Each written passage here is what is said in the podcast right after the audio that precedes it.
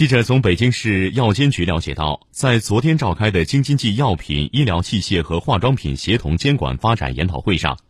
北京、天津和河北三地药监局签署京津冀药品、医疗器械、化妆品区域联合联动合作框架协议等合作文件。